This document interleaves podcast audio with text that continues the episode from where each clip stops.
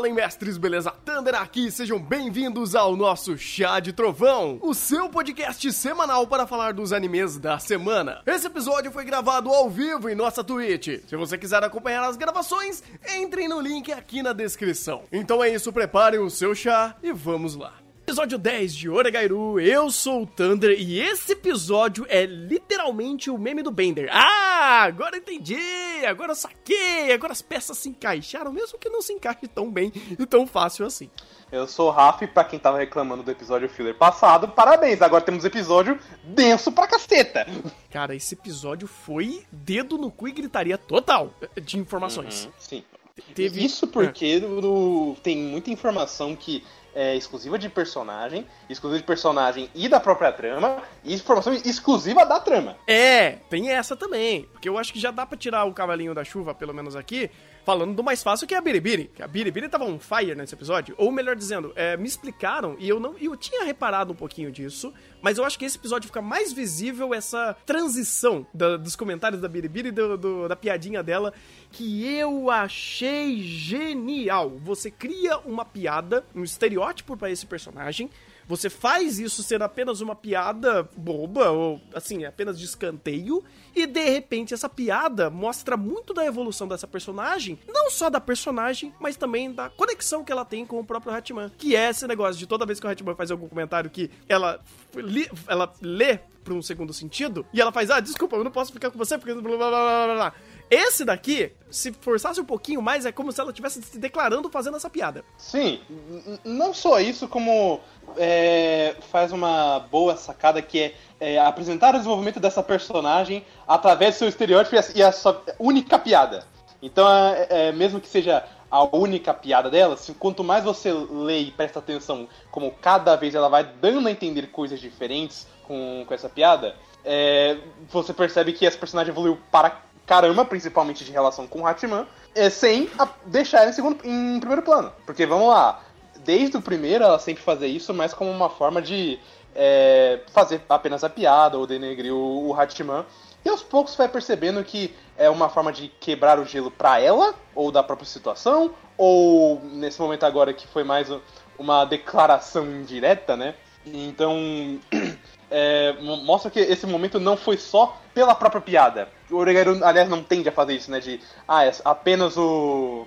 é apenas a piadinha porque essa piadinha é legal. Não. É, teve todo um contexto e mostrou muito da evolução dessa personagem. Mostrou muita coisa, cara. Mostrou muita coisa. E até é interessante o, o jeito que ela trata com uma, série, uma certa seriedade nisso, é, essa piada, mas que no fundo é, é verdade. E é bem isso mesmo. Ela entende que não é isso que o Hatman vê. Ela sabe que o Hatman talvez perceba, mas não é ela que ela goste, que, que ele gosta, mas ela não se descartou. Ela falou: Ó, tô aqui. Se der alguma coisa, eu tô aqui.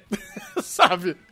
E é legal como esse desprezo inicial pro Hatman, que todo mundo tem, né, ou pelo menos todo mundo tinha, e algumas pessoas continuam tendo, como por exemplo a própria loirinha, mesmo ainda sabendo um pouco mais sobre ele e as suas qualidades, mostra que é quanto mais você conhece o Hatman, mais você consegue realmente ver as suas qualidades e conseguir criar essa afinidade. Foi o que a Biribiri fez, cara. É, foi exatamente isso, foi esse processo. No começo ela achava ele mais um cara torto ali no meio de tudo isso, e depois ela foi criando uma grande afinidade e hoje ela vê quantas qualidades ele tem e como isso acabou se aproximando dela e como ela acabou criando alguns sentimentos especiais por ele por conta disso. Foi incrível, foi incrível esse momento. Foi um momento muito bem, inclusive, dirigido, assim como todo Oregairu é.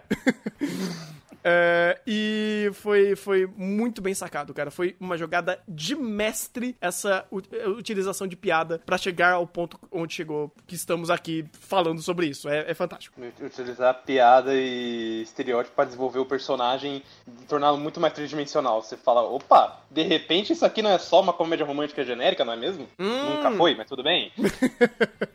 é até um, um trope do próprio título do, de Oregairu. Uhum.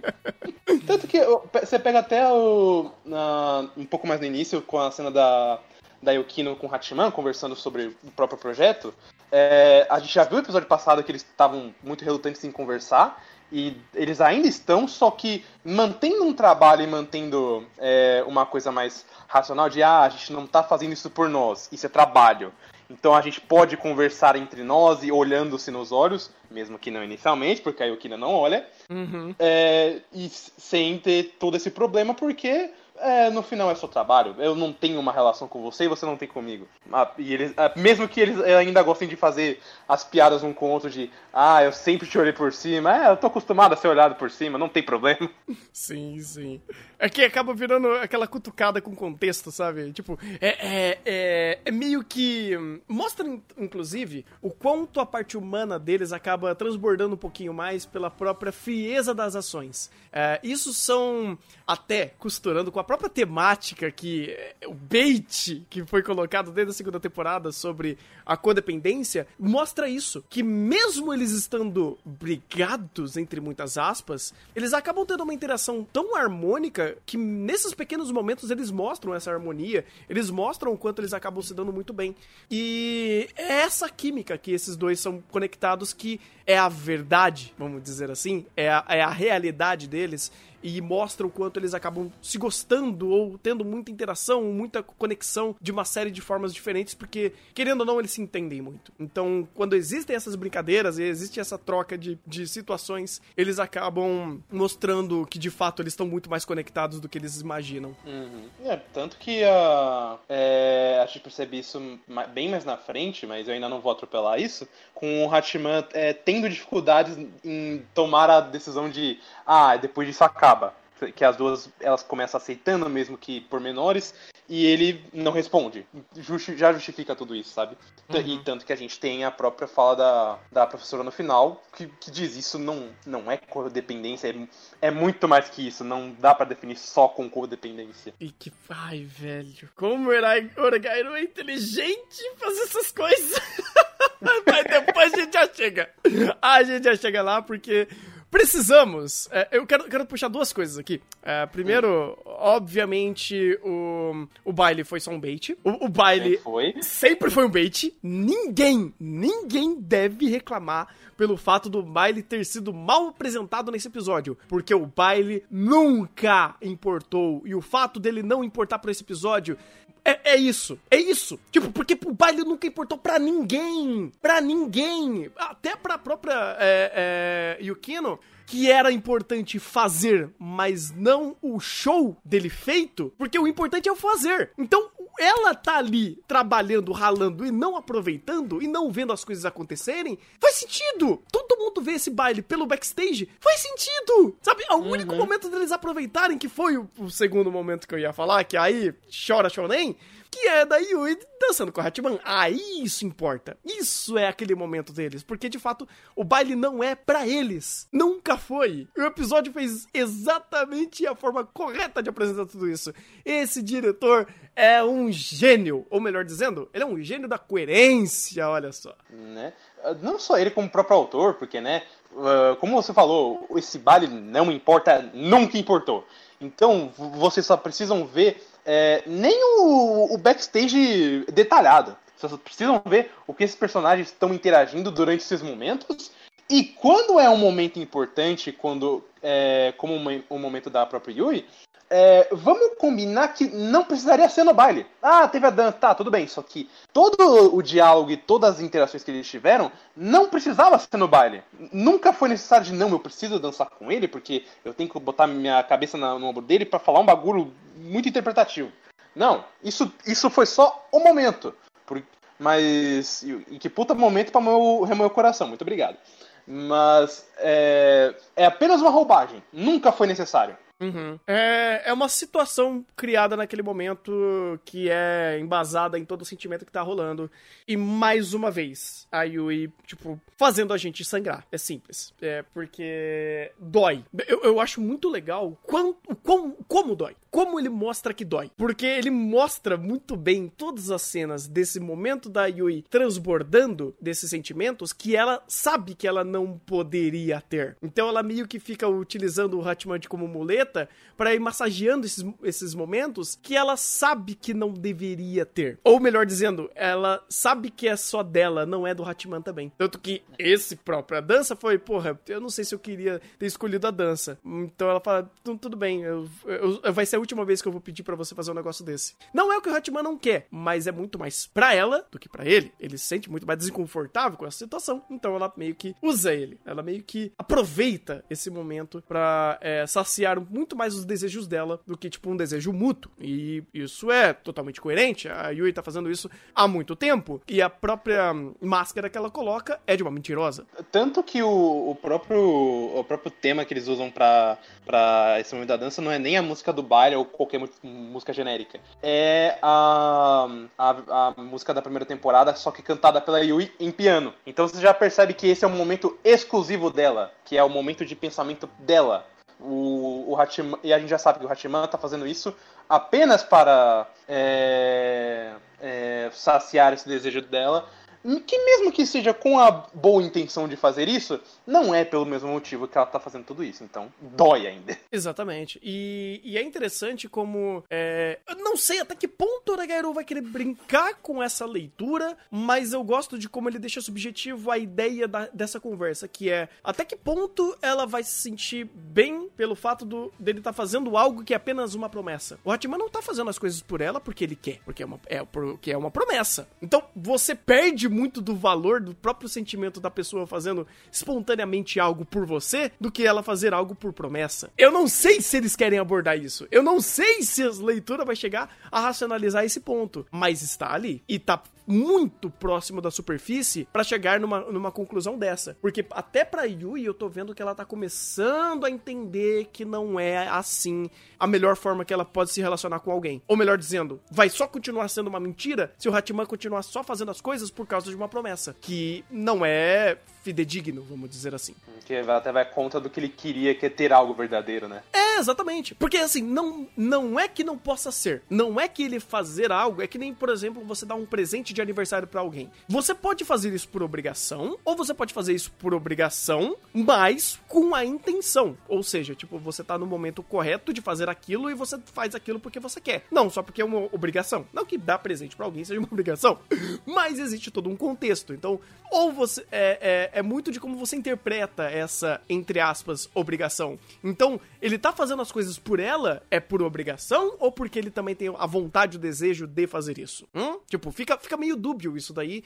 E é legal como o anime não mostra em primeiro plano, mas ele deixa algumas leituras meio que subjetivas e você consegue pescar algumas ideias sobre essa ideia estar rolando ali. E é legal eles fazerem isso porque, assim como uma série de interpretações desse anime, ela não vem em primeiro plano. Não é fácil de você pescar. É muito por pequenos detalhes que vão fomentando muitas das leituras e intenções através de segundo plano. E isso é coerente.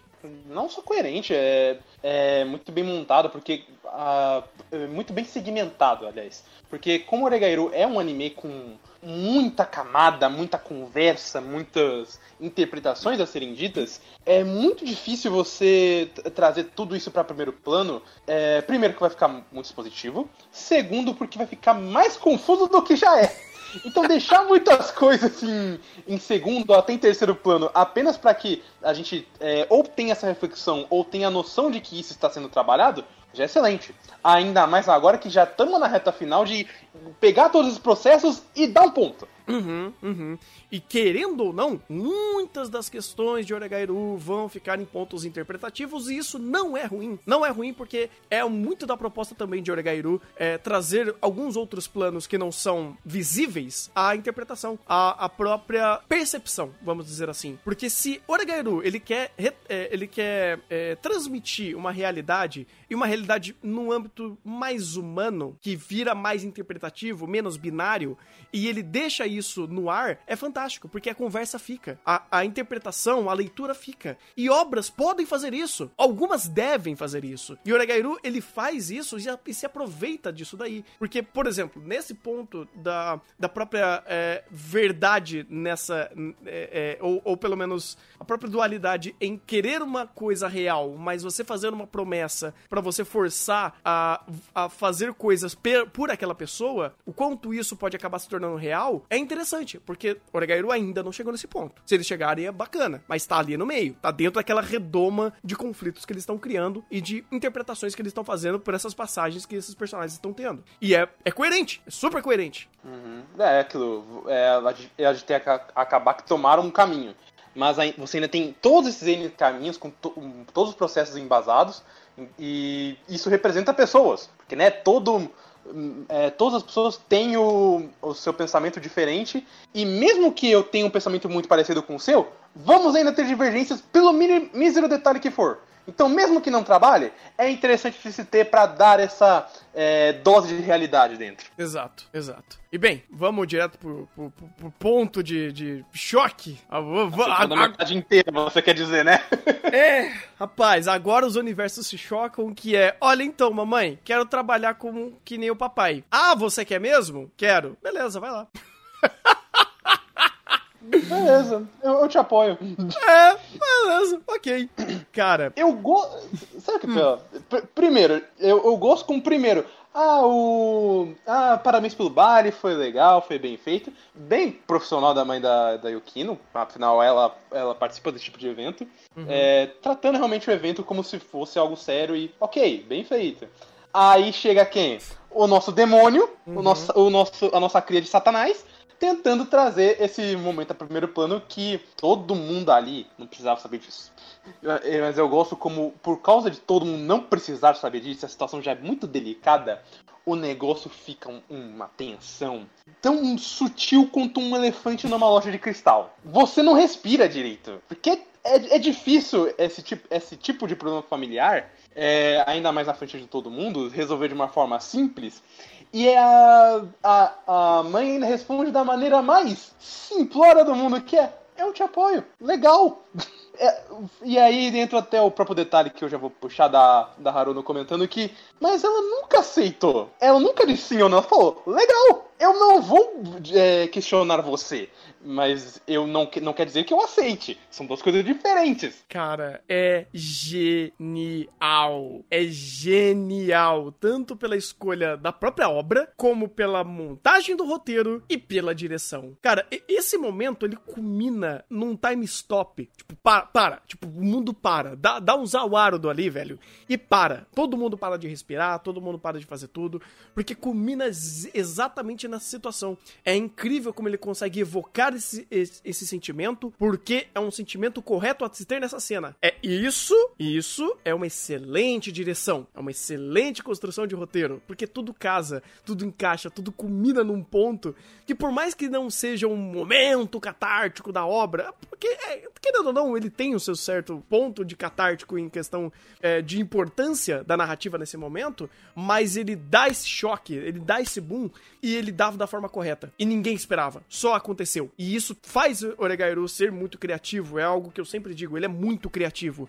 E como ele vai montando tudo isso, e depois do baque você tem toda uma reflexão sobre o depois disso, é incrível, porque mostra como essa situação toda, ela importa, principalmente para os personagens que congelaram nessa cena. E como isso é muito simples, é, digamos assim, de ser respondido pela mãe, mas a, a complexidade que vem pela interpretação desses, dessa, simpl, dessa simplicidade é incrível. Porque, por exemplo, é uma coisa que eu gosto muito de Oregairu, é como ele consegue fazer o world building sem fazer o world building. Ele nunca mostra o que exatamente, qual é a realidade dessa sociedade que a mãe e a família da Yukino vive. Mas pelas passagens e pelas, pelo que os outros personagens contam, que na teoria deveria ser um puta recurso fácil pra caralho, fazer os personagens conversar sobre e te dar essas informações sem mostrar absolutamente nada, é, ele consegue subjugar isso fazendo tudo importar. Porque é cada detalhezinho, ele vai fazendo isso se tornar relevante. Porque você podia olhar pra essa cena e falar: ah, o que, que, que, que tem de mais em parar o tempo porque a mamãe deu essa resposta?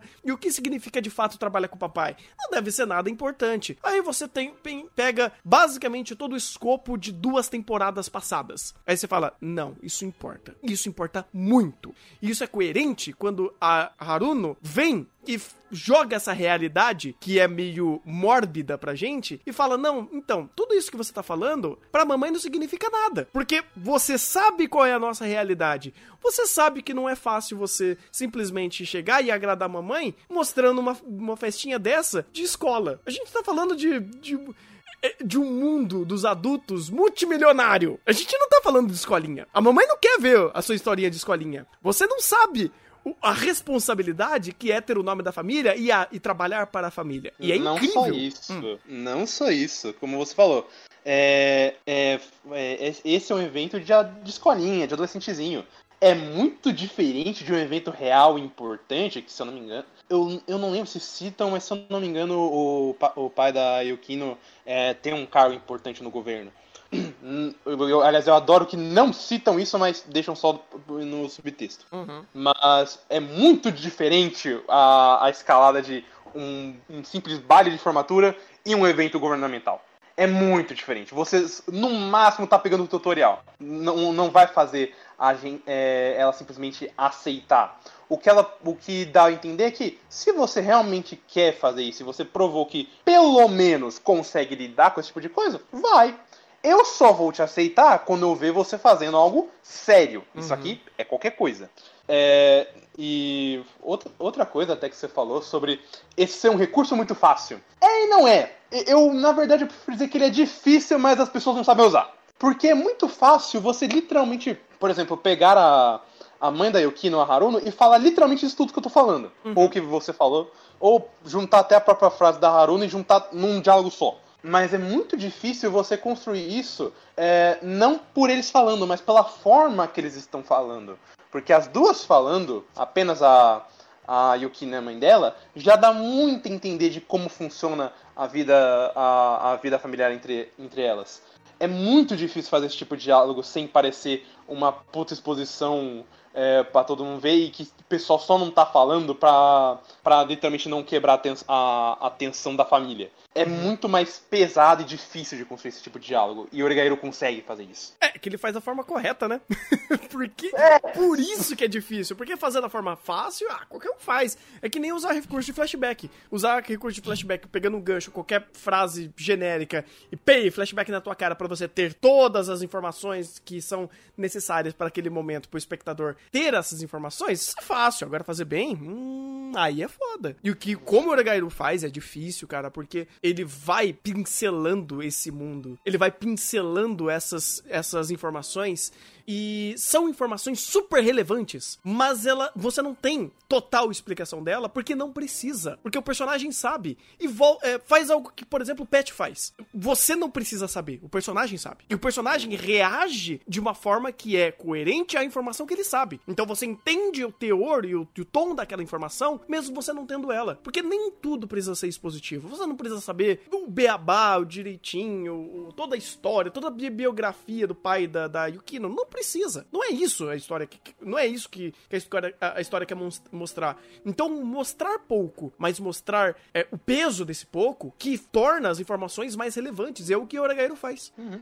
E é, como o Oregairu faz, que até deixa a própria, a própria fala seguinte da Haruno sobre não estar satisfeita com a situação e que eles não estão não deveriam também estar satisfeitos desse jeito, é mais pesada, porque a própria Haruno já é, ela começa a dar indícios de que o, o fato dela não estar satisfeita não é só pelo âmbito profissional, profissional, mas sim por pessoal, porque ela é o caso oposto da Yukino de que ela foi obrigada a se sujeitar nessa, nesse tipo de situação e ela teve que se, vamos dizer assim, perdão, é, em, em, se embriagar em um, um sentimento mentiroso pra, pra ela, para ela dizer que está tudo bem. E ela vê que eles estão tentando fazer isso dessa mesma forma, só que eles não conseguem. E eles até acabam é, escondendo demais o, o que eles realmente querem fazer, como o, o próprio Hachiman.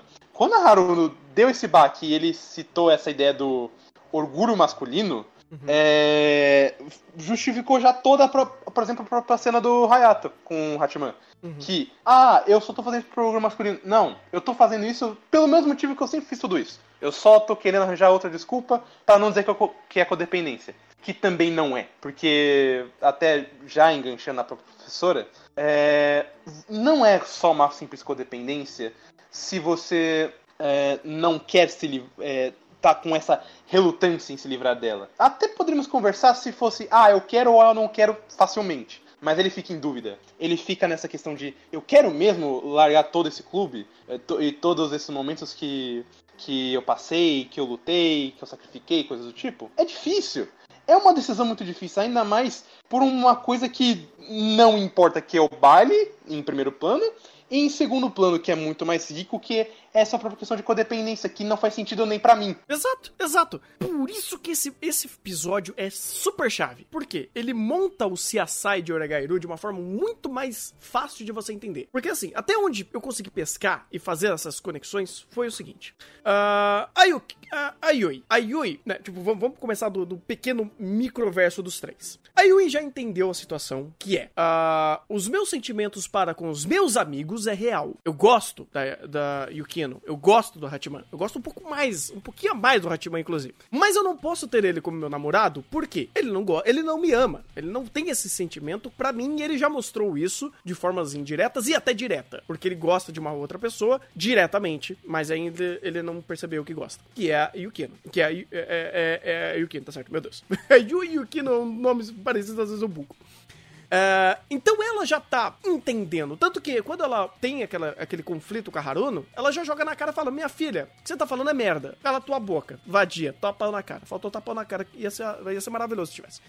Mas enfim. Uh, ela já se entendeu. Ela já entendeu a situação. O que ela quer é que toda essa baboseira acabe para ela poder ser amiga das, dos dois de novo. Como, como era antes. Aí você vai pra Yukino. A Yukino, ela tem. Ela vem de uma família super tradicionalista e super importante, com vários cargos, né? Provavelmente até cargos políticos, que a vida dela é muito monitorada e muito regrada, segmentada a muitos aspectos por causa da família. Ela tem isso daí, ela não tem como fugir disso. Essa responsabilidade toda meio que criou a cabeça dela para agir de forma robótica, de ser mais. É, é, de ser muito metódica às suas ações quanto a isso e dar menos valor aos sentimentos, porque os sentimentos não são importantes. Assim que é o reflexo da própria Haruno. Que a Haruno também é assim. A Haruno ela foi criada para ser assim porque ela é a filha de alguém super importante, de duas pessoas muito importantes, então ela tem todo um aspecto social para ser respeitado, assim como a mamãe. Mamãe é assim, é a tradicional esposa de um eh, de um magnata, de um político, de alguém importante japonês. Ela tá ali para ser a, a, a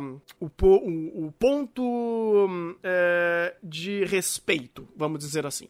E a filha, né, a Haruna, ela foi arrastada para isso. Em contrapartida, a Yukino também foi, só que não muito, não tanto quanto, porque toda a responsabilidade foi para cima da Haruno. Ela, que é a, a, a, face do, da mentira para sorrir e acenar, porque a mamãe precisa que ela sorria e acene para representar a família. Ela precisa fazer esse meio de campo. A Yukino, não. A Yukino nunca precisou fazer isso. Só que ela gosta desse mundo, ou pelo menos ela que vê esse episódio, essa informação, que é super importante, que ela se sente uh, com esse sentimento de recompensar tudo que eles deram para ela. Então, não é apenas por ela gostar, mas ela quer recompensar a família dela por todo o tratamento que a família deu para ela. Então, ela se sente na obrigação disso daí, porque isso foi fomentado há muitos anos vivendo nesse ambiente e vivendo com essa cabeça. Então, ela meio que acabou criando esse sentimento de recompensa, matando muito da personalidade dela para isso. Por isso que, inclusive, ela tem sérios problemas de mostrar os seus próprios sentimentos. A gente viu isso na história, na história inteira.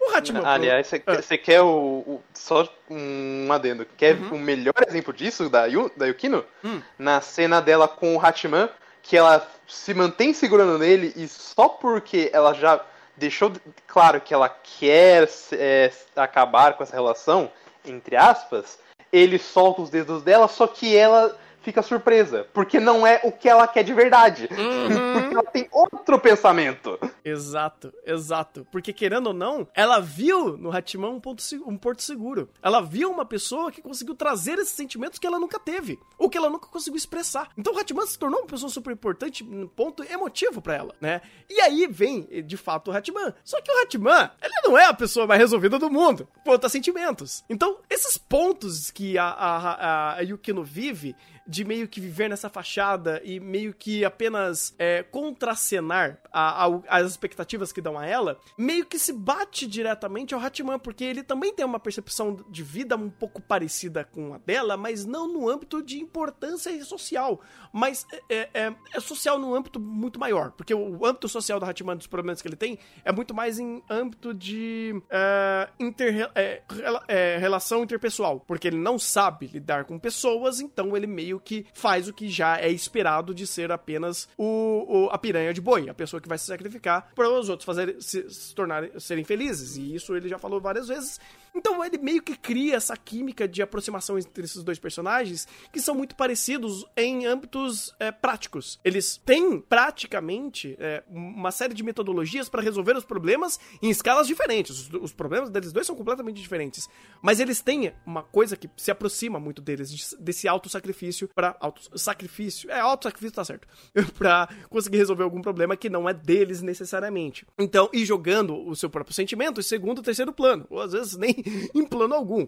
Então eles acabaram criando essa conexão. Então criou-se esse problema entre esses dois de não conseguir jogar o sentimento em primeiro plano. E aí veio a Haruno, que pegou exatamente desse ponto. Fala: vocês têm codependência. Vocês não sabem é, é, lidar com nada sem ficar dependendo do outro. Porque vocês ficaram aí de amorzinho e vocês começaram a se gostar. E um começou a criar afinidade com o outro. E isso prejudica a ação de vocês porque vocês pararam de fazer aqui que vocês faziam que era muito bem, que é simplesmente acenar e dar tchauzinho, porque a minha vida é assim, porque eu sou sofrida dessa forma e eu aprendi a ser assim, então eu quero que vocês também façam isso. E a Haruna não tá errada de pensar dessa forma. Porque a vida dela foi isso. A vida dela foi uma grande mentira. Por isso que tem aquela ideia de eu vou me embriagar, mas eu não consigo. Porque ela ainda sente as dores de ficar sorrindo, sorrindo e acenando. Ela sente isso. Ela não quer isso pra ela. Tanto que ela faz isso nas coxas, faz isso de qualquer jeito. E aí, vem o ponto correto, o, o, ponto de salvação da história, que é a professora, e fala: então, o que, a Haruna tá falando? É um bando de baboseira. Porque se ela tá remoendo as dores pra ela, dela, pra vocês, vocês estão caindo que nem patinho. Porque isso daí é dela. Não dá para você resumir uma relação interpessoal, uma relação entre pessoas, com uma frase. Então para com essa besteira, irmão. Cresce, cara. A vida não é assim. Aí ele, porra, é verdade, né? Então é isso, cara. Esse episódio fez isso. De formas, obviamente, muito mais coloquiais que eu coloquei para vocês, mas que eu acho que dá pra entender um pouco melhor, sem muito rodeios, como o próprio Negaru faz. É, principalmente porque, nesse caso da Haruno, é, é muito fácil pegar tanto a Yukino quanto o Hachiman nesse sentido, porque eles são muito é, sistemáticos e racionais, eles querem entender a, a, lógica de tudo, tanto que até por isso o algo verdadeiro pro Hachiman é tão difícil, porque ele quer, ele quer dar sentido a algo verdadeiro que ele não sabe o que é. Então é, tanto que, como você falou, a Ayu já tá mais resolvida e esse papo da Haruna não funciona muito bem com ela. Porque ela já sabe é, o, o, separar o, o, o que ela tá sentindo de se é codependência, se é amor, se é afetividade, qualquer coisa. E é só agora que o Hachiman tá entendendo, porque ele tá conversando justamente com a pessoa que tava impedindo ele de se tornar uma Haruno. De ficar só é, separando pessoas por é, definições simplórias e sistemáticas e binárias. Que é justamente a professora para dar todo esse âmbito.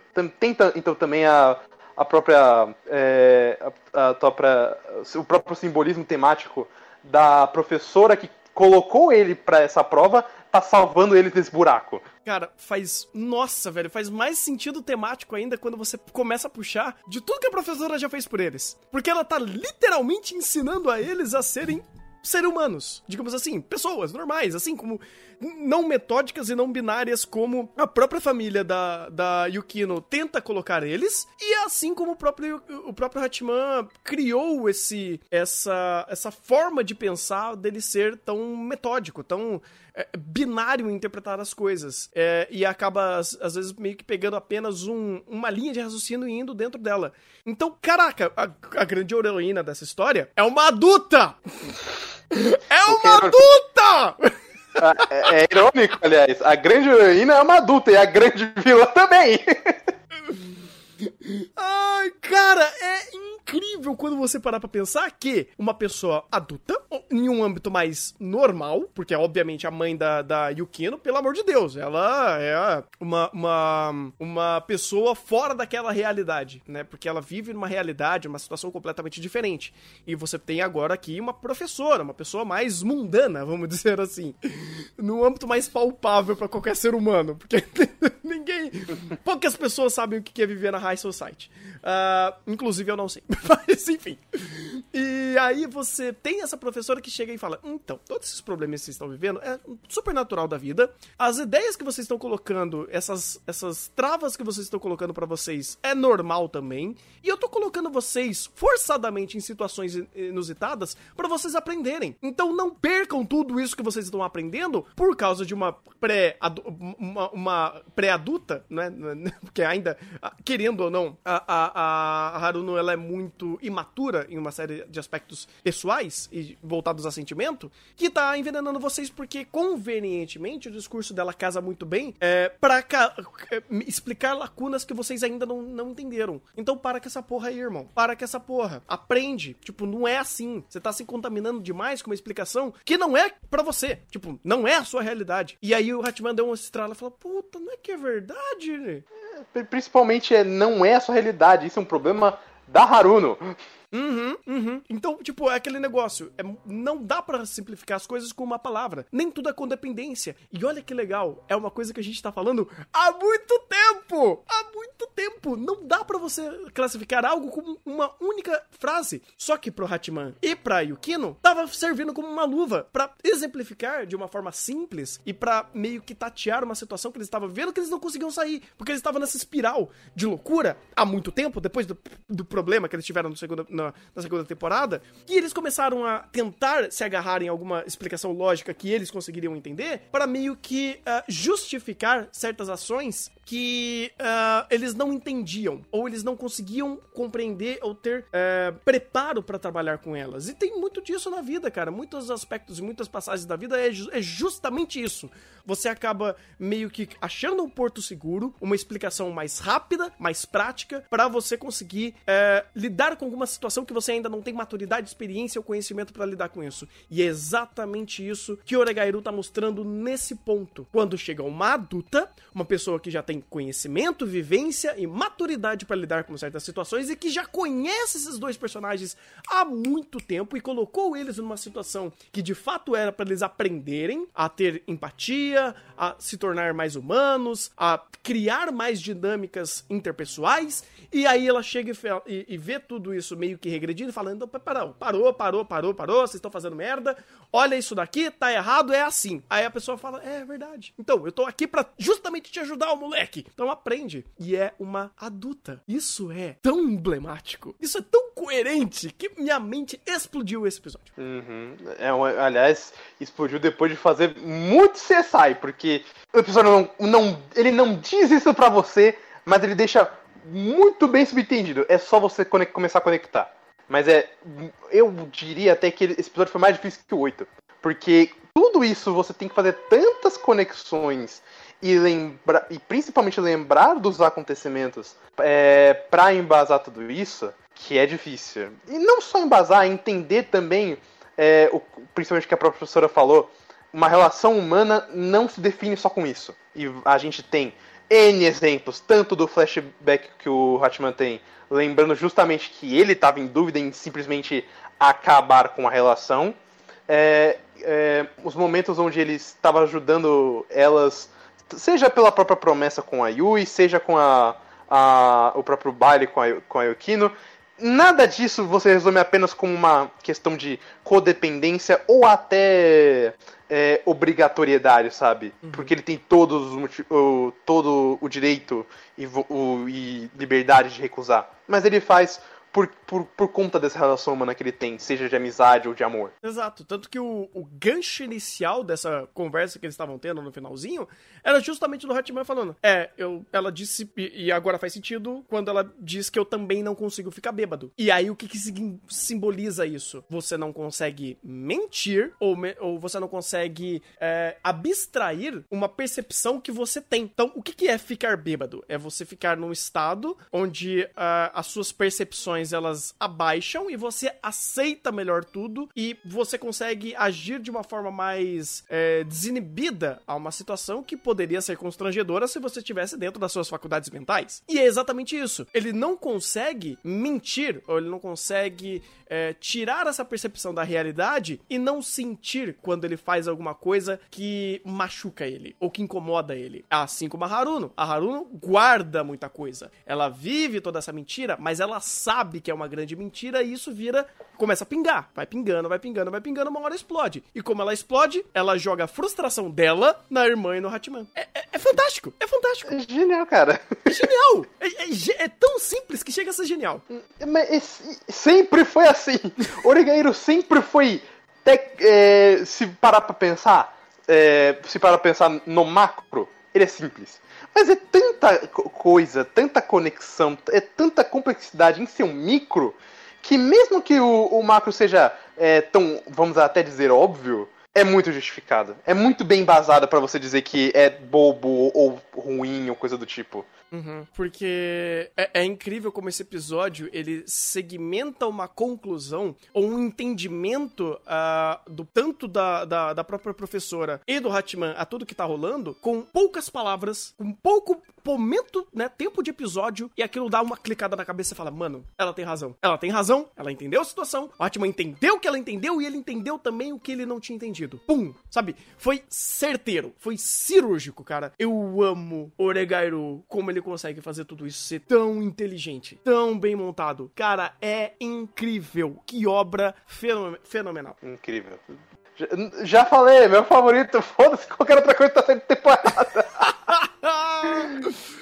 É, rapaz, é, é, que a gente tem Kaguya esse ano, mas, é, cara, é, é, Oregairu vai brigar para ser um dos melhores animes desse ano. Fácil. Vai. Fácil, fácil, fácil, fácil. Porque agora ele meio que já nos deu a direção final. Ele já uhum. deu aonde a gente vai parar. E é fantástico, porque esse final vai ser basicamente o Hatman quebrando essas correntes ou essa ideia da codependência, passando essas informações para Yukino e a Yukino entendendo isso e eles quebrando todo esse ciclo de mentiras e codependência que roda em cima deles. Porque a única mentira que existe aqui, que meio que pode ser quebrada também quando esse, esse ciclo quebrar, é a própria Yui mentindo para ela quanto a tudo isso. E apenas fazendo essa mentira se tornar uma aceitação que ela não pode ter tudo, mesmo ela querendo. Que ela não pode ter tudo. Ela não pode ter o Hatman. Ela, ela não vai conseguir. Então, o ponto dela entender isso e se tranquilizar e aceitar é o único ponto que ficou de fato dela se, se resolver. Porque agora a reta final vai ser a Yukino entender e quebrar o ciclo da codependência, encarar a mãe dela da forma correta e ver o que exatamente ela vai querer da vida dela. Porque agora esse, essa, essa retinha final que vai virar a história para ela. Porque meio que parece, até foram cenas que mostraram do próximo episódio, que vai ter uma conversa com a mãe. Então, e, e junto com a Artmãe. Então o negócio vai ser meio, sei lá, embaçado porque agora ela vai ter que conversar com a mãe, vai ter que uh, um, se entender com ela mesma e ver o que ela quer da vida. Porque, tipo, se fato ela quer e continuar e ajudar com os trampos do papai, ela vai querer fazer isso por ela, porque ela quer, não porque ela tá se sentindo em dever para fazer isso. Porque, como é, falaram nesse episódio, ainda tem a ponta que ela realmente acha que ela precisa fazer isso como devolver o favor. E será que é uhum. isso que ela pensa? Talvez nem ela saiba. Tanto que dá muito bem para fechar esses dois episódios, é, com 11 sendo justamente é, todo esse, traba esse trabalho de fechar os problemas pelo lado da Yui, que eu diria que só precisa de um diálogo, não precisa de muita coisa, porque ela já está decidida quanto a isso também. Uhum. É, e e aí, todo esse diálogo com a Yukino, e a, principalmente a mãe dela. E no 12 você, é, já que você fechou as pontas, mostrar o, as conclusões, como ficou tudo isso, o que se deu a tudo isso. Porque é, não há muito mais o que se contar dentro de Oregairu, a, a não ser que ele de repente me surpreenda, o que eu não duvido. é, é, principalmente quanto às questões de, dos próprios conflitos, porque só faltam esses e já temos uma direção, como você falou. Então, é, aproveitar bem esse tempo para um episódio resolver esses problemas das, da, das duas e no outro é, segmentar como ficou toda a consequência quanto a isso, e pronto, você já tem o, o melhor anime do ano, foda-se. É, cara, essa reta final, ela parece ser simples. E eu não me surpreenderia, mesmo me surpreendendo, se esse simples ser genial. Não, sempre foi, mano. Sempre foi. Eu tô te falando isso desde o início da terceira temporada. Eu tinha esquecido. Assim, depois de ter feito, ter feito Retrovejando, eu falei, cara, o Oregairu realmente incrível. Mas como eles estão fazendo toda a segunda, terceira temporada se tornar uma única unidade, é fantástico. É fantástico. Uhum. Nossa, que anime, cara. Eu, eu, sério, assim, é, é, são coisas, assim, são roteiros como o Oregairu que eu olho e eu falo, nossa, quanta merda a gente vê por aí, né, velho? Quanto autor é. ruim tem por aí, irmão? Não só isso, não é só demérito dos outros, mas é mérito também. É, é, qual que é o, o nome do, do, criador de Uragairu? Deixa eu pegar aqui, cara. Eu, Nossa, eu preciso eu, lembrar. Eu, eu preciso é, lembrar. O, se eu não me engano, é o Ataru alguma coisa. Eu esqueci o nome dele. É o. Deixa eu pegar aqui. É o. Watari Wataru. Watari Wataru. Watari Watari. E combina até com os nomes dos personagens, né? Puta, pode crer!